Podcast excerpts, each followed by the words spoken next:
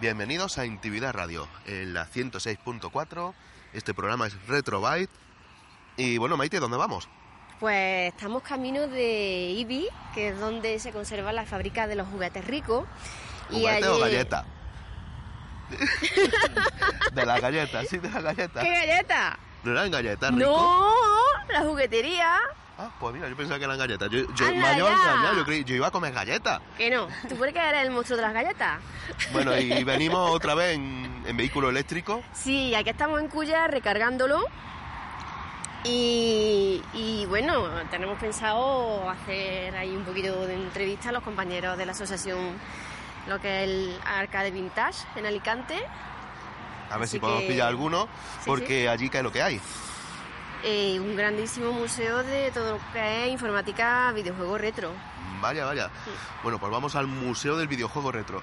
Pero mientras come el coche, vamos a comer nosotros vamos también. a también. Pues venga, nos vemos ahora.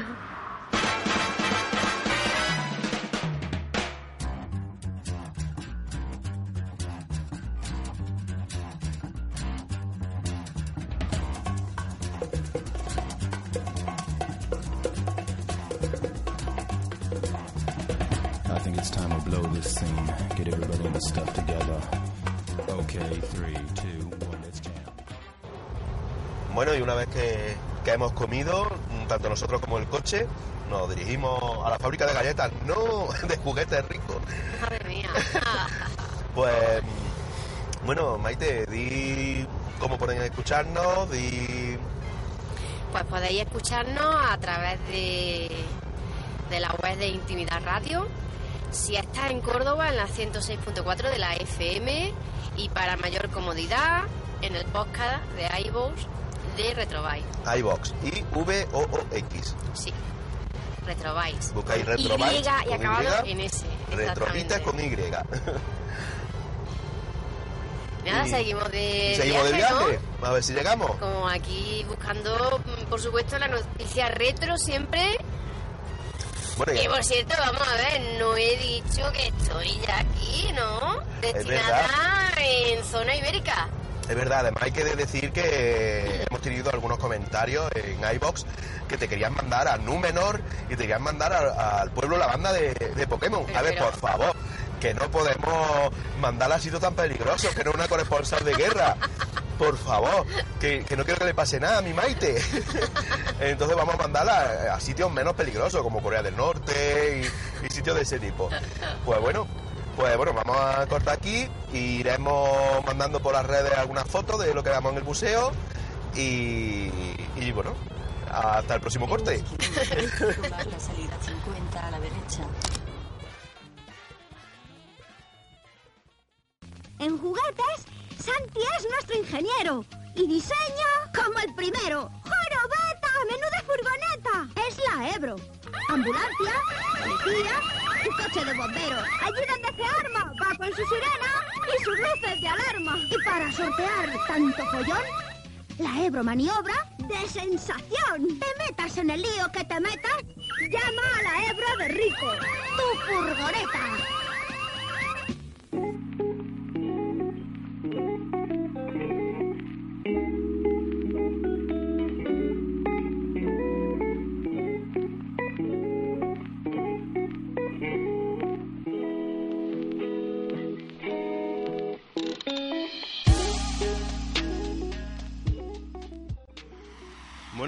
Hemos llegado, ¿no? Sí, ya estamos en la plaza Fábrica Rico. Eh, la de galletas era, ¿no? No, de Costa Rica nada. Eso es para el monstruo de las galletas que eres tú, pero bueno. Vale, la, es de juguetes entonces, ¿no? Una antigua fábrica de juguetes que ahora mismo es un Un museo, del, videojuego, pero de videojuego máquina moderno, ¿no? arcade, Ah, PC, sí, no. Videojuego antiguo. moderno, no vengo. O sea, que, que tiene que ver con los videojuegos retro, que Sí. es lo que trata nuestro programa, ¿no? Sí, señor. Bueno, pues entramos entonces y empezamos a jugar. Pero espérate que voy a explicar un, un poquito que he leído por ahí algo de la fábrica Rico, ya que estamos puestos. Venga, pues explique usted, explique usted. Juguetes eh, de metal, una fábrica que se fundó en 1920 y estuvo funcionando 70 años.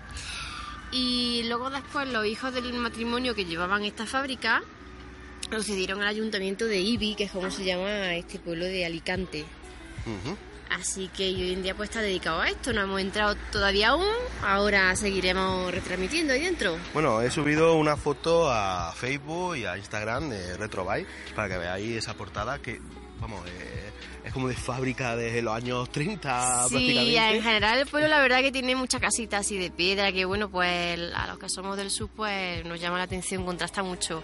Unos pedazos de muros que tiene aquí preparados para, para las temperaturas frías que no veas. Bueno, realmente era por si invadían los orcos y, y demás criaturas. Pero bueno, ahora vamos a entrar dentro y vamos a pelear contra todas esas criaturas en las máquinas de videojuegos arcade. Así Venga. que vamos a ver lo que nos encontramos. ataque.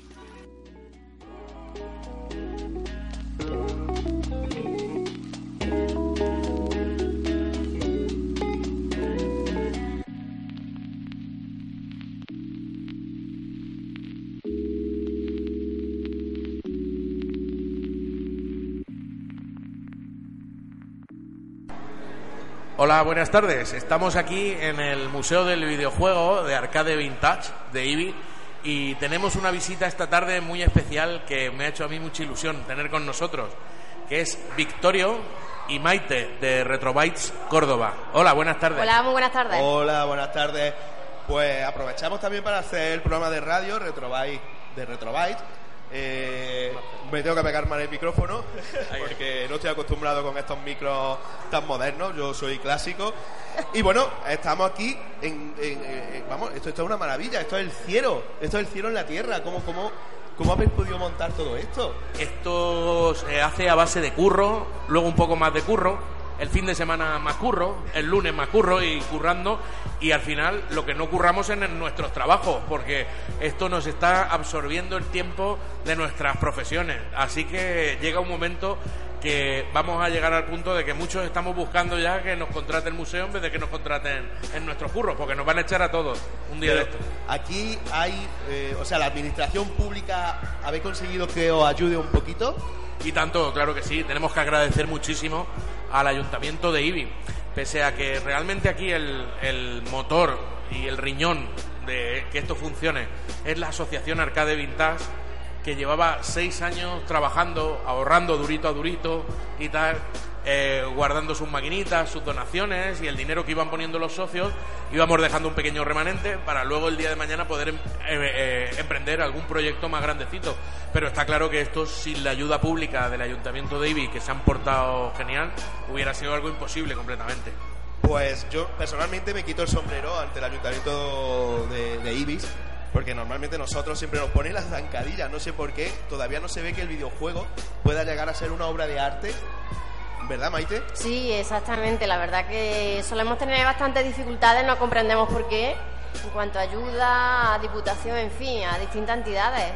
Nosotros llevamos muchos años intentando hacer algo como lo que vosotros tenéis aquí y bueno, realmente cada año nos han ido poniendo una piedrecita más, una piedrecita más, una piedrecita más hasta, hasta el punto que, que este año, por ejemplo, no hemos llegado a hacer nuestro evento, lo vamos a aplazar para el año que viene.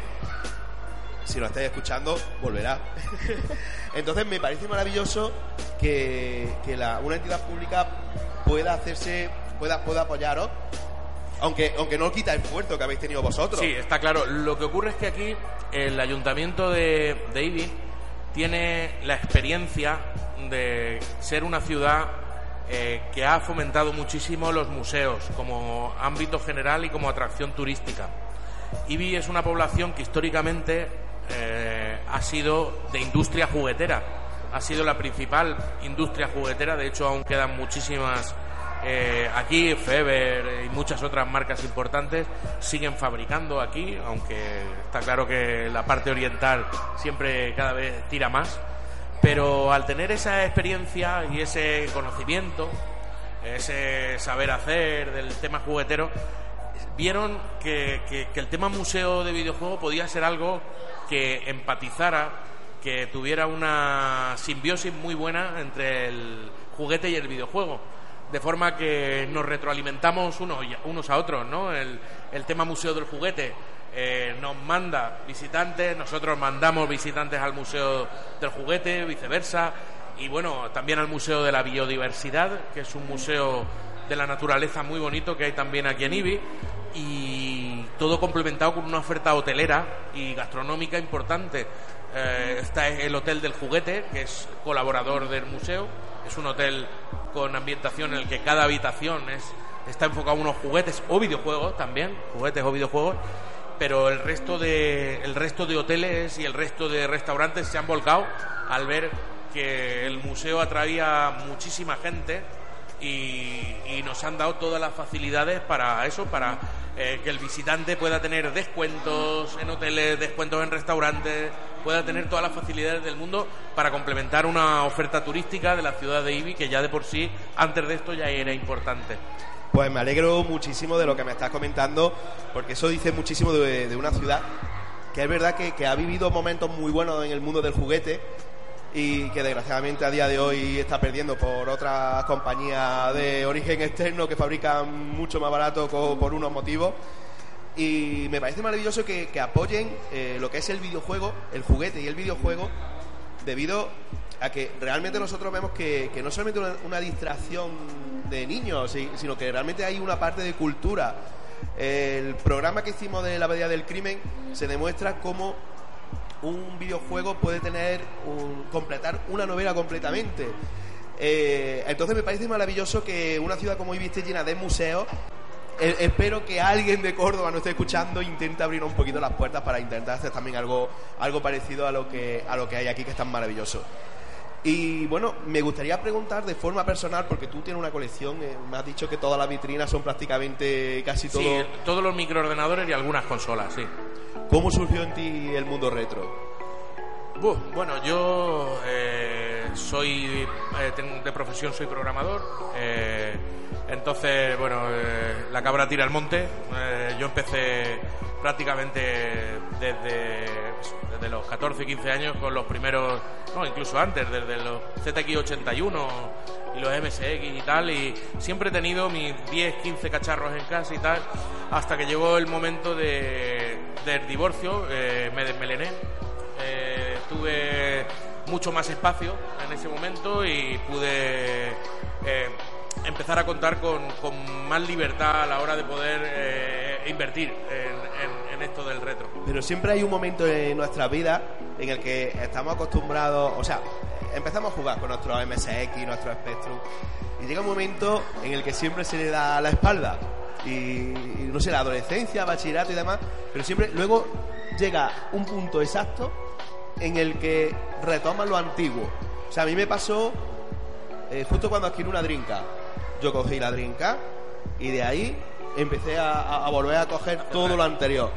O sea, mm, realmente no, no sé, es una, una situación que, no, que nos pasa a todos, ¿verdad, Maite? A ti también Sí, te pasó, ¿verdad? exactamente. ¿Con qué consola te pasó a ti?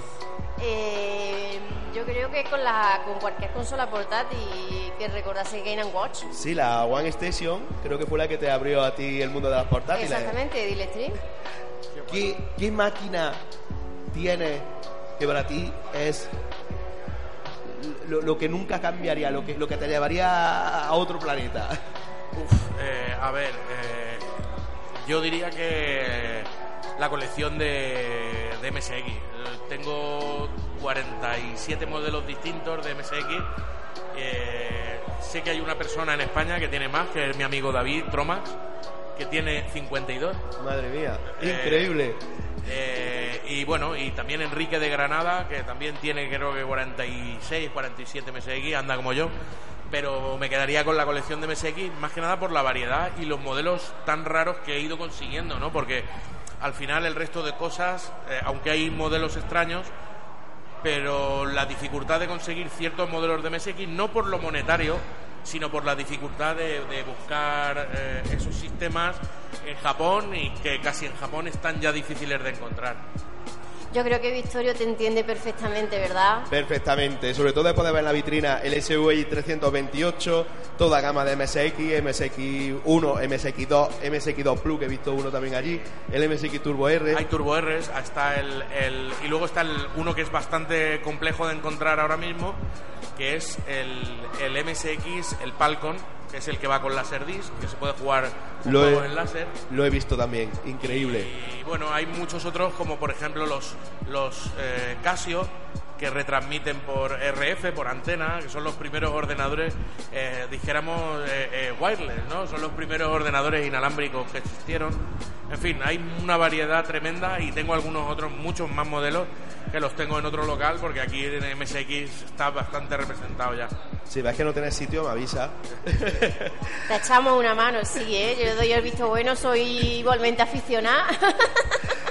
Vale, eh, por otra parte, eh, he visto eh, en cuestión de arcade, tenéis una variedad increíble, desde reproducciones de máquinas muy antiguas, eh, máquinas que ni siquiera conocía, eh, arcades nuevos, arcades antiguos. Bueno, he visto también ahí el Malita Castilla, muchos juegos de Grizo y Loco Malito. Sí, sí, sí, la verdad es que reproducciones de máquinas más, mm, son originales, traídas de Estados Unidos totalmente, no son reproducciones. Pues yo pensaba, digo, está en el estado tan impecable No, no. que tienes una reproducción. No, no, eh, todo lo que ves aquí, esas Pac-Man, esas Miss Pac-Man, todas las máquinas que ves allí dentro de los años 70 y 80 de primero, son todo originales. Pues, eh, bueno, como no podéis verme la cara ahora mismo, tengo la boca completamente abierta y me acabo de manchar el labio de, de tierra. Los ojos brillosos. Porque, en serio, yo pensaba que era una reproducción del estado tan impecable en el que están.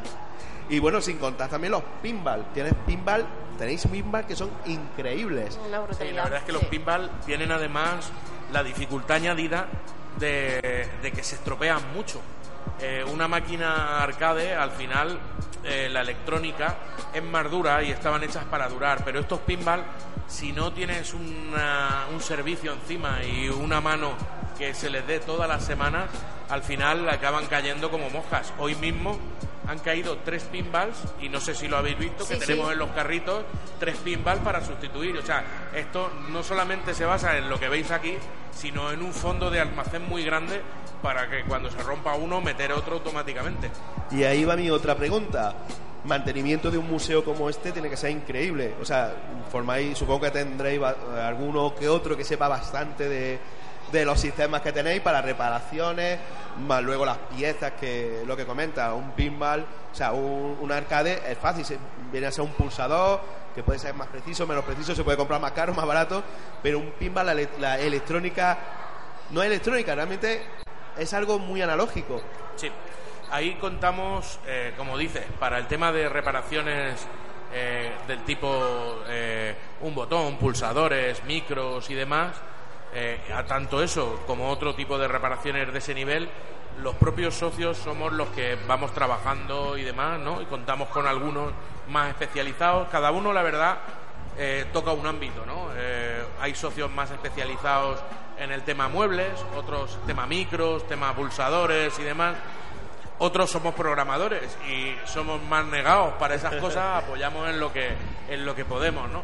Pero luego realmente contamos con, con dos fuerzas importantes, que es eh, Ricardo de Arcade Vintage Segovia, que es uno de los maestros reparadores de placas, eh, ha hecho reparaciones de placas como la Berserk, eh, placas de los años 70 que realmente las damos por muertas y él ha conseguido mm, a base de reprogramar chips, eh, resoldar pistas discontinuas, mucho osciloscopio para ver eh, el comportamiento electrónico, es capaz de, de- revivir todo esto. Y por otro lado, tenemos la ayuda de- de Orlando, de STR Pinball, que es a nivel nacional el, mayor reparador eh, y constructor también de pinballs, que lo tenemos aquí cerquita en Torrevieja.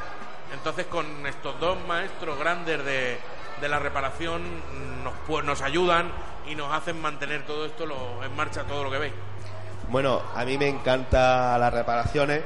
Eh, siempre que hacemos un evento Retro Buy, siempre hay una, ma- una mesa para reparaciones y, y incluso muchos de los visitantes se paran para ver las tripas de esa máquina porque porque es para mí es increíble ver una máquina tan antigua por dentro cómo funciona como el primer día y, y bueno la verdad que, que esto es gigantesco es que es increíble la- Sí, además me, me estoy acordando del el Computer Spielen Museum, no sé si lo pronuncia muy bien, Sí, estuvimos hace exactamente. menos de un año en Berlín, en el Museo del Videojuego de la Informática Retro, y ya nos pareció bastante flipante y pasamos un día estupendo, pero he llegado aquí y me ha maravillado, o sea, que, es que le estoy pasando pipa como nunca.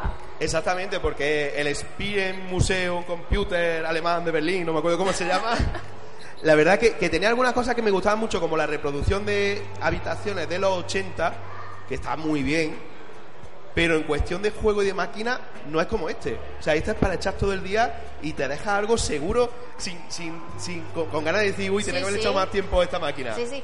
Pero luego además lo que percibo esta tarde, bueno, hay como cerca de 200 personas, ¿no? Se puede escuchar por el ambiente. Yo me- os tengo aquí al lado, prácticamente no escucho, pero de la cantidad que, que hay de máquinas, de aparatos, o sea, no es nada agobiante. Siempre tiene algo súper chulísimo para jugar. Y, no solamente para jugar, o sea, es que la exposición es increíble. O sea, en las máquinas que tenéis en exposición hay modelos que yo personalmente no había conocido. Entonces me parece maravilloso que en España tengamos un museo como este. Y me parece maravilloso que, que haya sido apoyado por el ente público. Córdoba, espabila. Maite, respecto a lo que decías de que pese que hay mucha gente se está bien, os garantizo que le dimos muchísimas vueltas, ¿no? Eh, yo estuve dándole vueltas a los planos, que también manejo un poquito con el tema del AutoCAD y tal, y al ser el comisario, pues me tocó el trabajo de decidir cómo, cumpliendo todas las ordenanzas municipales de salidas, de emergencia y demás, Sí. podíamos distribuirlo para meter el mayor número de máquinas y dejar una circulación de las personas lo más amplia posible, ¿no? Os garantizo que todos los pasillos cumplen un metro noventa, en fin, que sí. están eh, cumpliendo normativas eh, y eso nos ha hecho que gracias al espacio que hay, que son casi mil metros de, de- museo, eh, podamos tener una circulación de las personas bastante correcta. De todas formas, también os digo que este verano pasado hubieron días que tuvimos que decirle lamentablemente a mucha gente que no tenía reserva, decirle, oiga, mire, tenem- tiene preferencia la gente con reserva. Por eso, si nos oye algún, eh, algún oyente vuestro o, quien quiera venir al museo, que tenga muy en cuenta que por favor siempre con reserva mejor, ¿vale? Eh, porque luego hay eh, días especiales como en Navidad, como en verano y tal, que pues si no tiene reserva el aforo de aquí son aproximadamente 220, 230 personas, entonces nos veremos en la dificultad y el mal trago de tener que decirle vuelva usted por la tarde o directamente incluso Claro. Además, que es muy sencillo hacer la reserva, ¿verdad, Maite? Tú has hecho la Sí, reserva. exactamente. Explica, explica a nuestros oyentes cómo ha hecho la reserva. Si vienes un poquito de lejos como nosotros y, y ves que es una festividad como el puente en el que estamos actualmente, es muy fácil, te metes en la página web, reserva y es facilísimo, no tienes que pagar nada con antelación y es muy intuitivo y fue muy fácil y, y vienes aquí con una seguridad de saber que tienes un acceso asegurado. Además, no solamente por temas de seguridad, sino también por llevar un control. Es lo que, lo que, lo que ocurre, que, que muchas veces hacemos los planes sin planificar. O sea, nos imaginamos, voy a ir a tal sitio, pero no sabes cómo va a estar ese sitio. Si te ya tu reserva, te garantiza que va a estar en ese sitio. Sí, sí. Que luego siempre vienen las caras largas de, hoy no me han dejado entrar, no me han dejado entrar. No, no, la verdad es que está súper bien organizado y la verdad es que es un gusto, súper relajado y se disfruta mogollón aquí. Y, y lo que comenta, que, que realmente la cantidad de máquinas que tenéis, sin sensación de agobio, para la cantidad de personas que hay ahora mismo, mm, vamos, yo, está muy, muy estudiado. Sí, ¿eh? la verdad es que hay ahora mismo dentro hay más de 300 piezas entre ordenadores, consolas y máquinas arcade.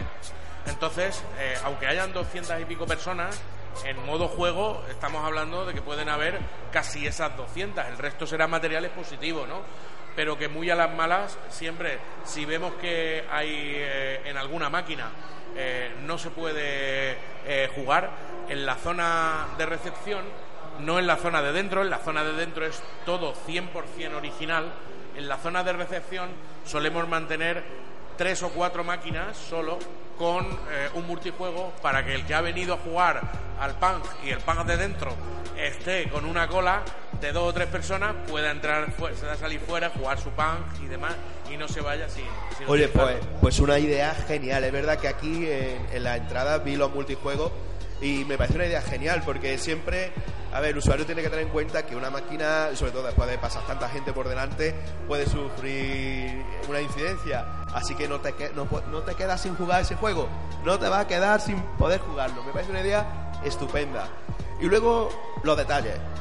Yo hay, hay dos cosas que me han encantado y que no, no son, no sé, no son jugables, por así decirlo. Una de ellas, la vidriera. Me parece increíble. Ahora mismo aquí en el- donde estamos no se ve, ¿eh? en la otra parte. Y, y es que las vidrieras son increíbles, el diseño que tienen. ha sido una- un trabajo impresionante de, de nuestro socio, eh, Fran Roswell, que es eh, además un artista que ha hecho varias exposiciones y ha, ha publicado ya bastante de su trabajo artístico, ¿no? No es eh, un- una persona que sea neófita en esto, él profesionalmente se dedica al, al tema del, del diseño, entonces co- poder contar con una ayuda así ha sido un, un pasote, la verdad es que muchas gracias siempre. Y la segunda, la segunda cosa que me ha encantado, que ya te lo he comentado, no tenés que A ver saber. si coincidimos. A ver, ¿qué? A ver, venga, fo- fotosíntesis. Venga. La publicidad en esa La pantalla. publicidad en las pantallas. ¿verdad? Cuando entras, miras para arriba y dices, oh, qué guay, anuncio retro. A ver, no tenía que decirlo porque realmente tú que me estás escuchando tienes que venir aquí a verlo. Pero son eh, pantallas planas que, que simulan televisores antiguos con anuncios y publicidad antigua. Me parece un detalle majestuoso. Sí, la verdad es que allí tuvimos un curro, un grupo de personas importantes, eh, buscando material, buscando esos anuncios, buceando por internet y consiguiendo todos esos, todos esos vídeos, ¿no? Tanto de consolas como microinformática y demás. Eh, y un socio, pues eso, se ocupó de darle el, el diseño final, que la verdad es que quedó muy chulo. Es, es- es increíble, vamos. Sí, Maite, ¿tú muy original. ¿tú ¿Qué máquina te ha encantado? ¿Te ha gustado? Uy, eh, no me acuerdo del nombre. si es que me han gustado un montón. Es que digo, son cuatro horas, digo, se me hace tarde. No, no. A ver, no es por la entrevista, es por la que te haya gustado, yo lo distraigo, la sacamos y lo llevamos en el coche, ¿vale? bueno, eh, volviendo al tema del museo, eh, me has dicho que han sido seis años para planificando Sí, todo esto. La verdad es que Arcade Vintage nació a finales del 2012 con nuestro presidente, que lo has conocido hace un ratito, y su hermano, que es el señor que Sí, está en, en la recepción. La sí, recepción. lo hemos conocido también, sí. Y ellos fueron los iniciadores de, de- de esta locura, ¿no? De ben- bendita locura. Y yo los conozco antes incluso de que existiera la asociación. Yo los conocía de un poco antes, eh, como unos eh, frikis como yo, que yo primero pensaba que esto prácticamente estaba solo en el mundo, hace siete años, ocho años y conocí a estos dos hermanos que, que bueno, que me dejaron subirme a su carro, al contrario, me invitaron a subirme a su carro, ¿no? Y entonces, pues, detrás de mí fueron viniendo muchos otros, o socios, que nos fuimos todos subiendo al, al carro que conducía el Presi, Litarte, y hasta llegar al punto de hoy, como te decía, han sido siete años eh, rondando por toda España en ferias, Retro Zaragoza, Retro Barcelona, eh, en fin, nos hemos pateado, en fin, eh, Retrópolis Valencia, nos hemos pateado, eh, por supuesto, la de Albacete, la, de mis amigos de Retro Alba. Eh, nos hemos pateado con las máquinas, nos hemos pateado todo España, dando a conocer la asociación, principalmente captando socios, captando socios que era lo que, lo que nos hacía un poco darle fuerza a la asociación hasta el punto de que hoy la asociación son 43 personas y es, dijéramos, lo que le da el músculo al museo. Eh, La fuerza de la asociación realmente es la que el día que hace falta, oye, vamos a descargar un camión de máquinas o necesitamos ayuda para elaborar una documentación o porque todo, como veis aquí, está documentado y hay una cantidad de información tremenda, ¿no? Eso es lo que nos ha dado el músculo para poder emprender la- la labor del museo. Sí, quería preguntarte realmente cuándo se fundó la asociación. La asociación se funda en 2013. En 2013 ya van a ser, o sea, son seis años ya de, de asociación. Sí. Y eh, como te digo, la fundaron los dos hermanos y luego nos fuimos subiendo un poquito todos al carro. Pero eh, los hitos importantes de la asociación eh, han sido gracias a un local de Petrel, que es el local que llamamos hoy en día Arcade Vintage Origins, ¿no? que es un recreativo más al uso. Esto es un museo, pero para las personas que les guste también el, el hecho de ir a un recreativo más pequeño, con una luz más oscura, eh, con- donde te puedas tomar incluso un refresco eh, y puedas conocer cómo eran los salones recreativos de aquella época. Tenemos apenas a 20 minutos de aquí del museo, tenemos también Arcade Vintage, que se puede visitar eh, los sábados por la tarde, dos sábados al mes, abrimos ahora mismo, y se puede saborear un sabor un poquito distinto del que tenemos aquí, ¿no? En el, en el museo está muy bien eh, y es algo muy familiar, pero ya para los que somos cuarentoncetes y tal, que nos gustaba ese rollo un poco más mm, de musiquita ochentera, ya es otro tema que puedes disfrutarlo de otra forma, intentando dejarte a los chiquillos ya en casa y disfrutarlo con unas partidas ya más serias, que digo yo. Pues eh, me parece que todas las asociaciones han surgido prácticamente igual. Empieza uno por- re- recordando lo Foro, antiguo, no. lo retro, y diciendo soy un bicho raro, nadie hay, no, no va a haber nadie como yo. Y luego conoces a alguien que es igual, que le gusta lo antiguo, luego te enteras que hay una asociación, se- que hay más personas, vamos que... Luego que te no- das cuenta de que hay también chicas, y de ahí mujeres. chicas ¿Eh? que tienen una colección más grande que yo.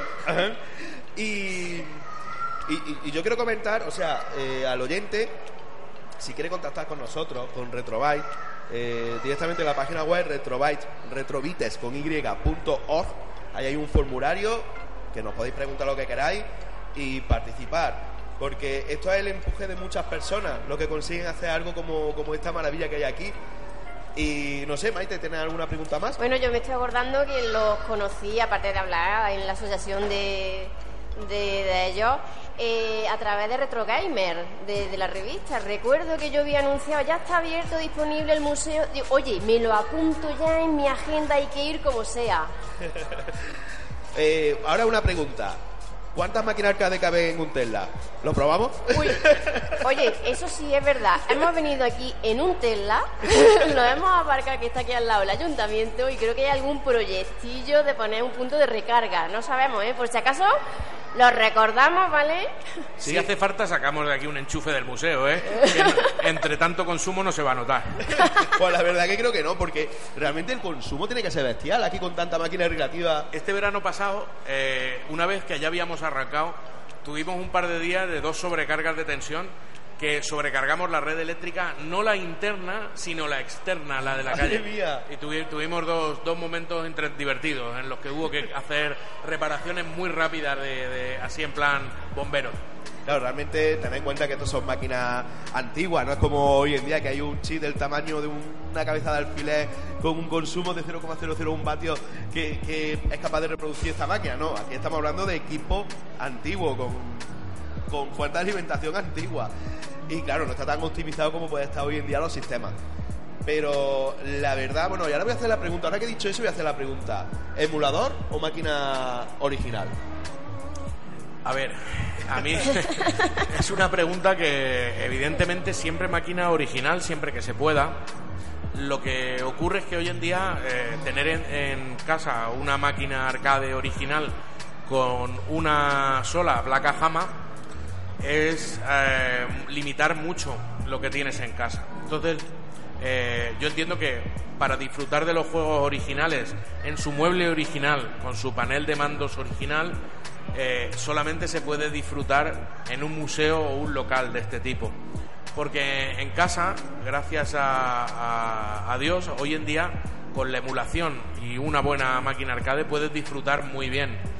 Y si todavía damos un pasito más de tuerca y usamos esos maravillosos FPGAs que están saliendo ahora, eh, aprovecho de mencionar que tuvimos a Jotego, a José Tejada, hace muy poquito aquí, que es el maestro que está llevando a FPGA todas las placas arcade de Capcom e incluso la CPS1 vamos a poder disfrutarla ya en, una emulación perfecta. Cuando digo perfecta es, es perfecta. Eh, la emulación de MAME y otros sistemas eh, está demostrado que tienen ciertas carencias con respecto al original.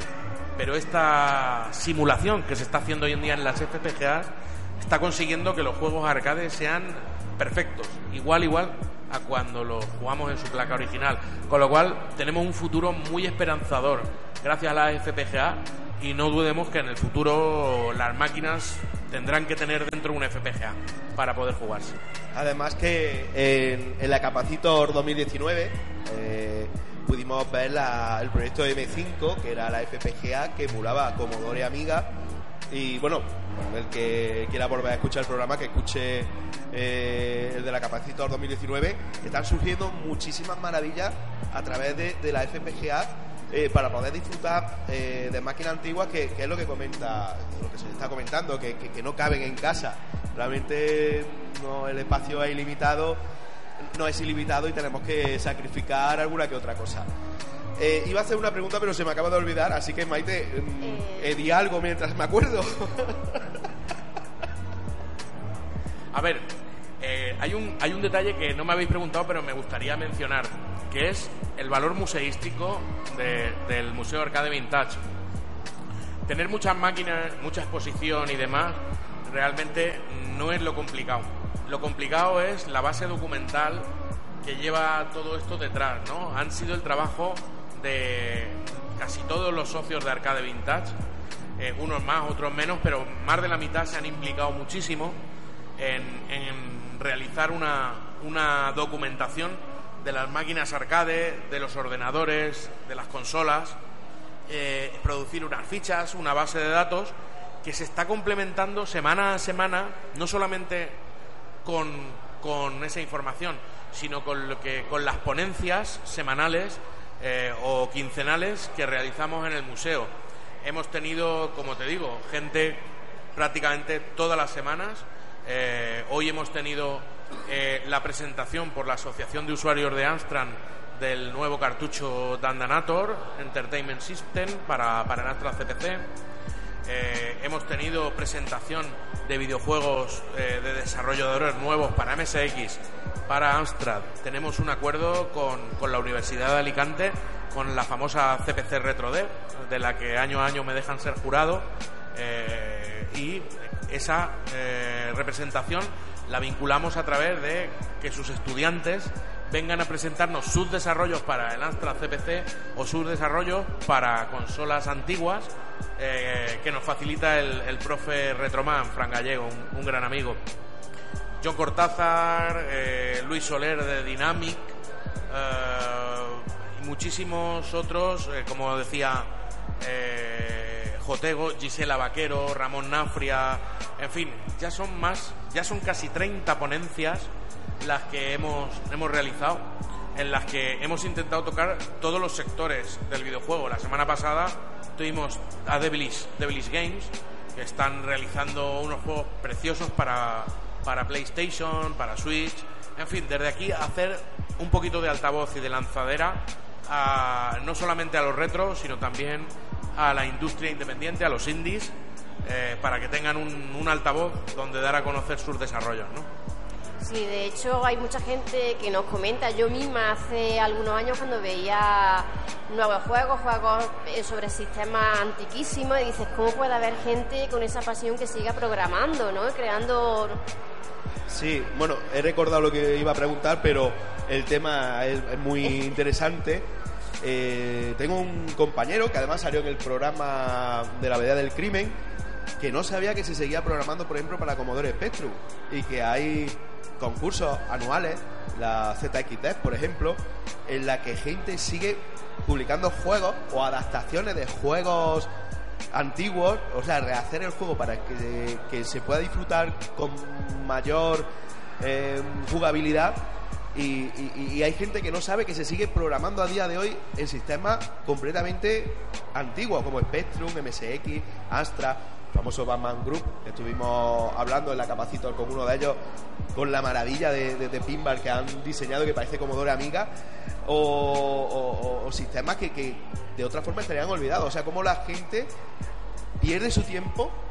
Bueno, perder, no me gusta usar la palabra, porque realmente no se pierde el tiempo, porque yo lo disfruto tiempo de mucho. ocio invertido, ¿no? Pero En- invierte su tiempo en sistemas que le hicieron soñar de pequeño y hacen el juego que de pequeño querían. Es, es maravilloso. Sí, gracias a las herramientas que hay hoy en día también, eh, no es tan complejo de programar como en su día. O la complejidad sí puede ser similar, pero tenemos ciertos atajos para el homebrew, ¿no?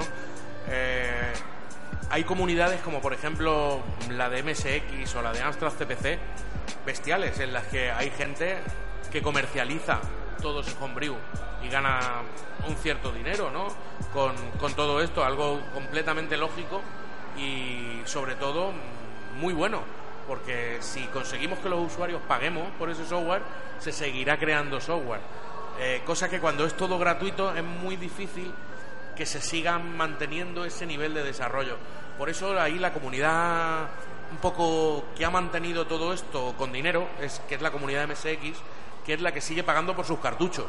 ¿no? Y tal vez ese sea un poco el- la diferencia, que los de MSX pagan por sus cartuchos por el soporte físico y al mismo tiempo tienen eh, pagan por la parte lógica, por el software. Y los de Amstrad CPC y Spectrum y tal, o Commodore, eh, al ser cinta o al ser otro tipo, era más difícil, ¿no? Hoy en día ya sí tú te metes en Matra, por ejemplo, que es la distribuidora de homebrew más, más grande que hay, del amigo Star, y sí ves de todos los sistemas, pero está claro que MSX es lo más fuerte.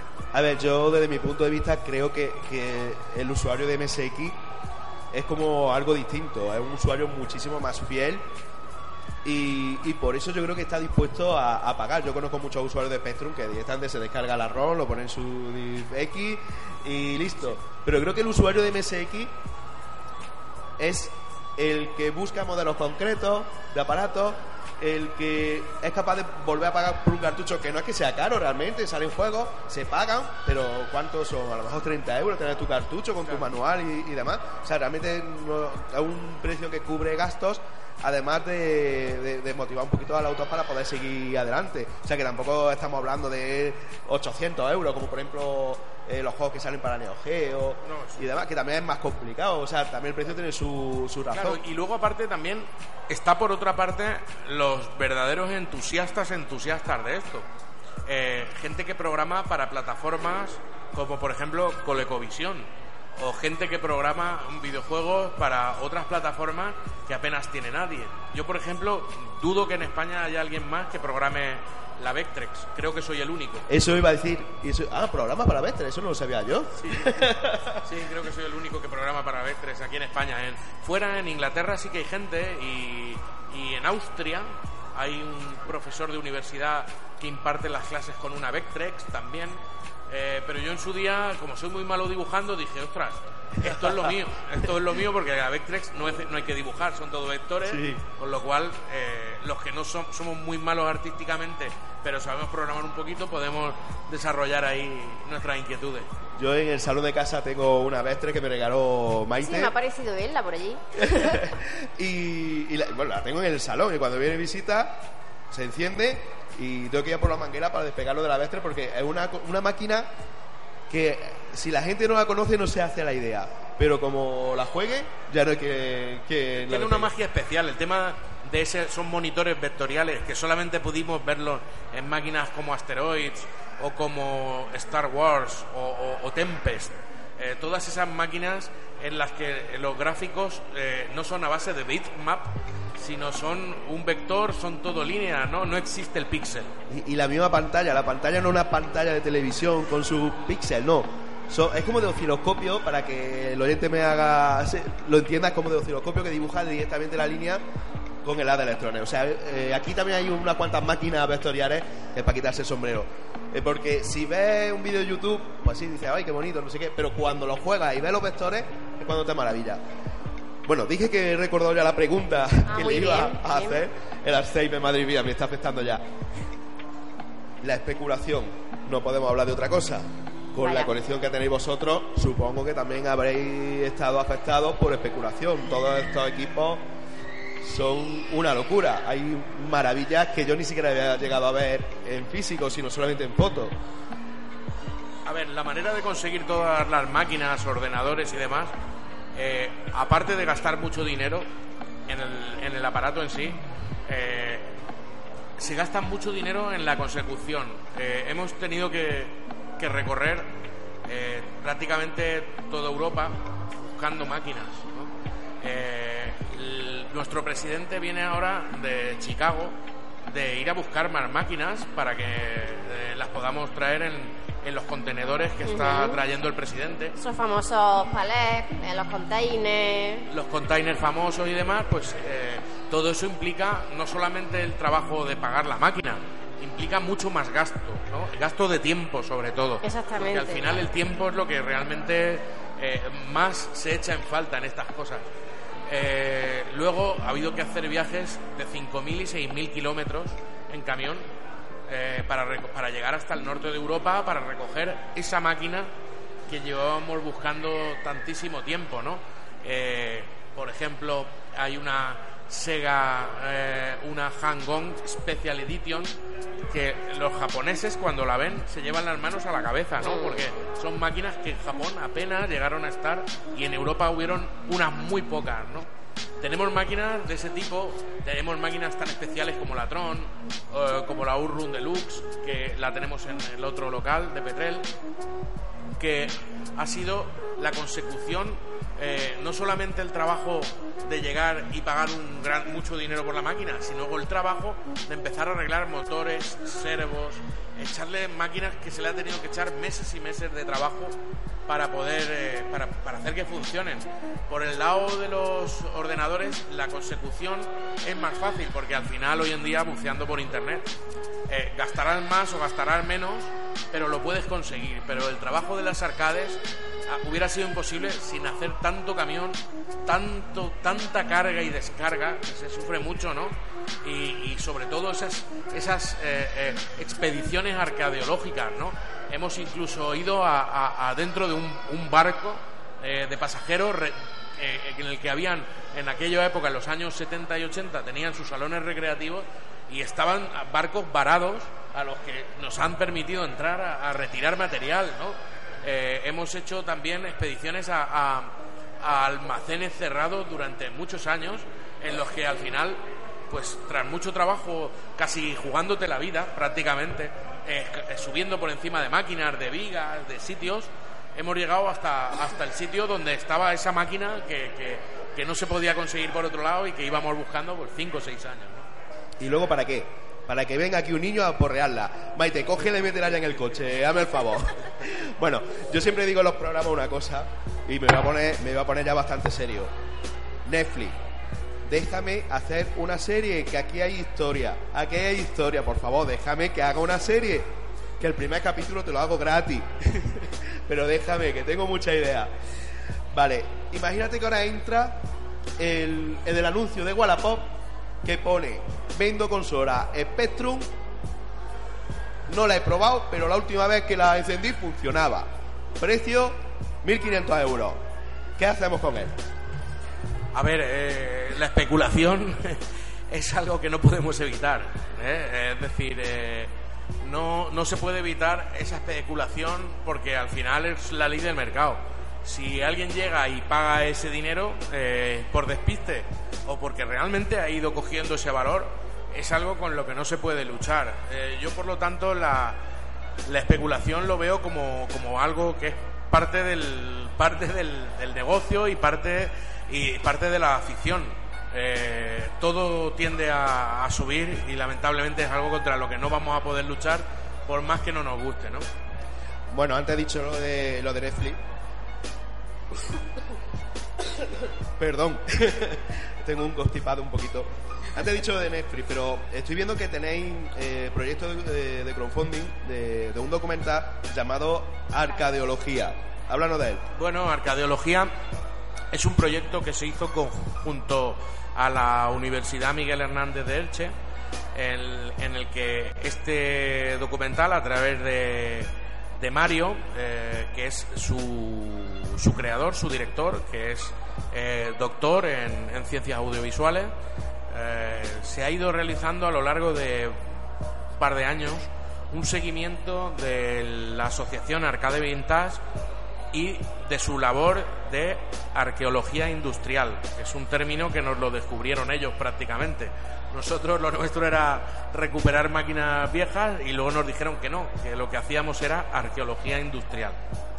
Este documental eh, ha salido a crowdfunding, se ha terminado con un éxito completo, ya terminó la semana pasada, se consiguió, se, reba- se rebasaron todo el dinero, la gente ha- se ha portado tremendamente bien, han aportado todos muchísimo y eh, bueno, el teaser se ha presentado ya en los principales festivales de cine, ¿no? San Sebastián y demás, ha estado ese, ese teaser, eh, se ha estado ya presentando, con lo cual eh, bueno, pues dentro de todo es un, es un documental que trata sobre arcade vintage, sobre la recuperación industrial, eh, arqueología industrial, en el que no solamente participamos nosotros, sino gente del retro importante de toda España, ¿no? Locomalito, Grizor, eh, muchísimos otros. eh, eh, personas importantes de la industria del videojuego aportan su granito de arena al documental.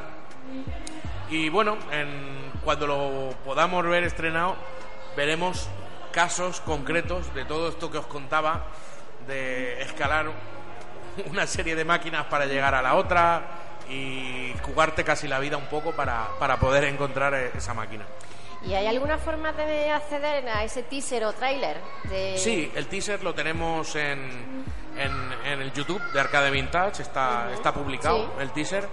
eh, y la web de Arcadeología no solamente se- eh, trabaja sobre el documental, sino que también eh, les hemos ayudado y junto a ellos hemos hecho un- una base de datos eh, visual también con, con las máquinas arcade originales que tenemos ahí dentro, con vistas 360 en la que se puede apreciar sobre todo las artes desde todos los ángulos, sus características, procesador, eh, curiosidades más importantes acerca de la máquina. Con lo cual, el trabajo que se está haciendo mm, ha pasado ya de un nivel un poco de asociación de amigos a, a museo y ahora ya investigación universitaria, ¿no? Pues bueno, yo creo que, que muchísimas gracias por habernos abierto las puertas eh, a disfrutar de esta maravilla, de este paraíso en, en la tierra, porque es que es un paraíso para todo el que le guste lo que son los videojuegos retro, antiguos, que a mí me gusta compararlo con, con las pinturas rupestres. O sea, no tendríamos hoy en día eh, ningún Dalí ni nada de eso si, si nadie en la cueva empezó a empezase a pintar mamut realmente. Y, y me encanta que se sigan favoreciendo este tipo de proyectos en el que podemos volver a nuestros orígenes como niños. Como, ¿Con cuántos años eh, conseguiste tu, tu primer ordenador? Uy, me da vergüenza decirlo, a ver. Eh, yo con ocho añitos cayó por allí por casa un Sinclair CTX 81. Mira que yo pensaba que iba a ser un MSX. No, no, cayó ¿Un antes. No, pero la experiencia del CTX 81 me valió para coger con mucho gusto el MSX. yo tuve, yo fui desgraciado en mi infancia, pues no conocía a nadie con MSX. Ay. Si es, que- si es que soy una especie de ahí lo que hemos comentado antes del homebrew y todo eso. Por ahora. eso pagamos nuestros cartuchos. Claro, es porque que, somos unos bichos raros. muy discriminados, por desgracia. así que- Pues lo dicho, muchísimas gracias por abrirnos Sí. la- las puertas de esta maravilla. Sí, desde luego. Recomendable corte, a- Totalmente, a 100%. todo el mundo. Sí, sí. Porque después de estar en Berlín, es otro tipo de museo completamente distinto. Es mm, mucho más jugable para pasar el día Sí, directamente y disfrutar con la exposición, porque es que no solamente son juegos. O sea, a ti te pueden gustar los juegos, pero también te puede gustar la exposición. Y, y la exposición es, es maravillosa. Muchas gracias. Así que nada, enhorabuena por toda la pasión y el esfuerzo que haya dado estos resultados. Muchísimas gracias por dejarnos disfrutar Ah, gracias a de vosotros. todo esto. Gracias a vosotros. Parecía al principio que os iba a, a preguntar yo a vosotros y al final, Le hemos dado la vuelta al a la final tortilla. Me, habéis dado la, me habéis dado la vuelta a la tortilla. Hombre, tengo que sacar un programa de radio toda, toda la semana. que la gente piensa que eso es sencillo. No. A ver, permitidme antes de cortar, un momento. Eh, chico, chico, fuera de esa máquina. Fuera de esa máquina. Esa máquina es mía. Venga, venga, que la voy acercando a Mira, hacerla. Vamos, venga. a- ahí. ayúdame a cargarla, anda, ayúdame a cargarla. pues muchísimas gracias por todo. Muy bien, ahora simplemente antes de cortar, permitirme que os pregunte eh, en Retrobytes eh, Córdoba, vuestro próximo evento del próximo año, ¿tenéis alguna expectativa? Pues este año al final hemos tenido que cancelarlo por distintos problemas de conseguir el CIF y que cada vez tenemos menos, menos cosas. Pero esperamos que a principio del año próximo, por marzo, a ver si podemos hacerlo por marzo. Por marzo. Muy Córdoba, ¿te ha salido eso? Muy Córdoba me ha ¿Qué salido. Oh. Por marzo eh, intentamos volver a hacer otra exposición. Porque son exposiciones que va muchísima gente, muchísimas miles de personas Sí. van, que todo y que el se mundo... pasan el resto del año solicitándola, preguntando Y- ¿cuándo es? ¿Cuándo es? Pues mira, tenemos un montón de problemas de pegas, de instituciones, de pagar, Siempre nos comentan, ¿cuándo es la próxima? ¿Cuándo es la Si con próxima? nosotros ¿Cuándo es fuese, ya próxima?". Y, y la verdad que por eso nos ha gustado tanto el museo, porque eh, realmente es como una exposición de las nuestras, Claro, permanente. con nuestra parte de juego, con nuestra parte de exposición y de forma permanente. Que yo creo que Eso, eso os iba a preguntar, ¿no? En una Retrobytes Córdoba normal, ¿qué, qué voy a poder hacer? Pues mira, tienes máquina arcade, tienes pinball, tienes ordenadores de 8, 16 bits y, eh, bueno, videoconsolas y luego la exposición de, de- de- de todo tipo de máquinas que intentamos Zona de siempre... cacharreo, que también hay Zona de cacharreo. personal que se acerca para A ver mí- si le damos una idea para reparar algo. A mí me encanta el cacharreo. Yo siempre me gusta poner una mesa y las tripas de una consola. Que en mitad de la posición se rompe, la arreglamos. Que está todo funcionando perfectamente, sacamos una que esté rota y la arreglamos. Concursos, sorteos, conferencias, tiendas. Vamos, hay de todo, de todo. Pero estáis poniendo muy bien, ¿eh? Y a mí, DJ. además que, además que a mí me gusta mucho Córdoba. Yo, de hecho, he estado allí muchos años en, en Córdoba. o sea Pues una de las ventajas además que tiene es que normalmente lo hacemos en la Diputación y nos ceden el parking. Es decir, estamos en el centro de Córdoba con aparcamiento, no hay ningún problema para ir para viajar allí. O sea, re- realmente es genial, pero cuando lo hacemos. Bueno, estoy seguro de que este año próximo la vais a hacer y sobre todo lo importante no es la cantidad de elementos que hayan, sino el buen rollo que se crea en estos eventos entre toda la gente, ¿verdad? y, la calidad, porque si ves que no va a llegar a un mínimo de calidad, lógicamente es mejor esperarte un añito más y ya hacerlo como tú quieras hacerlo. Que realmente lo que nos pasó este año. Eh, no hemos podido, bueno, hemos tenido algunos tropiezos entre transportes, eh, los CIF, el CIF, en fin, una, una serie de La problemas. retirada de ayuda realmente, el ir un año tras otro y que te vayan retirando ayuda y dices, pero ¿cómo puede ser? Si te traigo aquí a montones, miles de personas, pero Por eso es, es de agradecer a ayuntamientos como el de Ibis que, que hagan estas cosas. Porque nosotros empezamos con transporte eh, y carga de máquinas y al final terminamos, nos quitaron la carga, nos han quitado el transporte. y al date cuenta final- que somos asociaciones sin ánimo de lucro y que todo lo que hemos hablado antes de de material, lo hacemos de- desde el, el- De el- nuestras lo- cuotas Exactamente, de las mensuales. cuotas de, los socios. Son unas cuotas muy pequeñitas. Además la gente eh, llega allí y dice, pero esto es gratis. Sí, sí, esto es gratis. Claro, son unas cuotas muy pequeñitas, son 3 euros al mes. Eh, bueno, se paga trimestralmente, Sí. trimestralmente, o sea, son 9 euros cada tres meses. Y de ese dinero nosotros hacemos los eventos. Eh, con ese dinero tenemos que pagar transporte, tenemos que pagar seguridad. Eh, bueno, nos hacemos la espalda a polvo. Sí, hay unos cuantos que ya están lisiados Por y eso, es así, ¿eh? este año hemos visto que no podíamos dar la calidad que queríamos y lo hemos tenido que aplazar. Pero volveremos. Sí, y con más fuerza, y con muchísima más fuerza. Sí. Muy bien, pues ah, para mí ha sido un placer tremendo tener a mis dos amigos ya de Retrobike Córdoba aquí con nosotros. Eh, yo es una asociación que he seguido mucho lo que habéis hecho porque eh, no solamente porque seáis de Córdoba y me guste mucho Córdoba, sino porque ah, en las redes y tal os habéis dejado ver bastante, ¿no? Así que un- para mí es un placer haberos tenido conmigo hoy. Y por último, simplemente invitar a, a todos los que me puedan escuchar a que vengáis al Museo Arcade Vintage, el museo eh, que, ha, que es posible gracias a esta asociación, eh, que sin esta asociación sería completamente imposible. Y que, bueno, pues si Dios quiere y el ayuntamiento nos deja, seguirá aquí esta asociación mucho más tiempo. Pues chicos, si os parece, muchísimas gracias. Y Igualmente. nada, muchas gracias Maite, muchas gracias Victorio. Victorio. Con C, por favor, Victorio. Victorio, ya no Pues- me con C o sin C. Pues vamos a seguir jugando. o- Sí, por favor. Hasta que nos echen. Que queda una horita y estoy Ve- deseando. Hay que aprovechar. Ve preparando una manguera porque de aquí no me saca nadie, a no sé que sea con agua fría. Yo duermo aquí, ¿eh? Madre mía, ahora te- me toca coger el micrófono y empezar a despegar a la gente de las máquinas a las 8 y 8 y pico. o sea que ya tiene experiencia. Ah, bueno, entonces no. Sabe de lo que habla. Entonces me voy, que, no, que, que me va a pegar, que me va a pegar. pues muchísimas gracias. Gracias, Muy gracias. bien, adiós.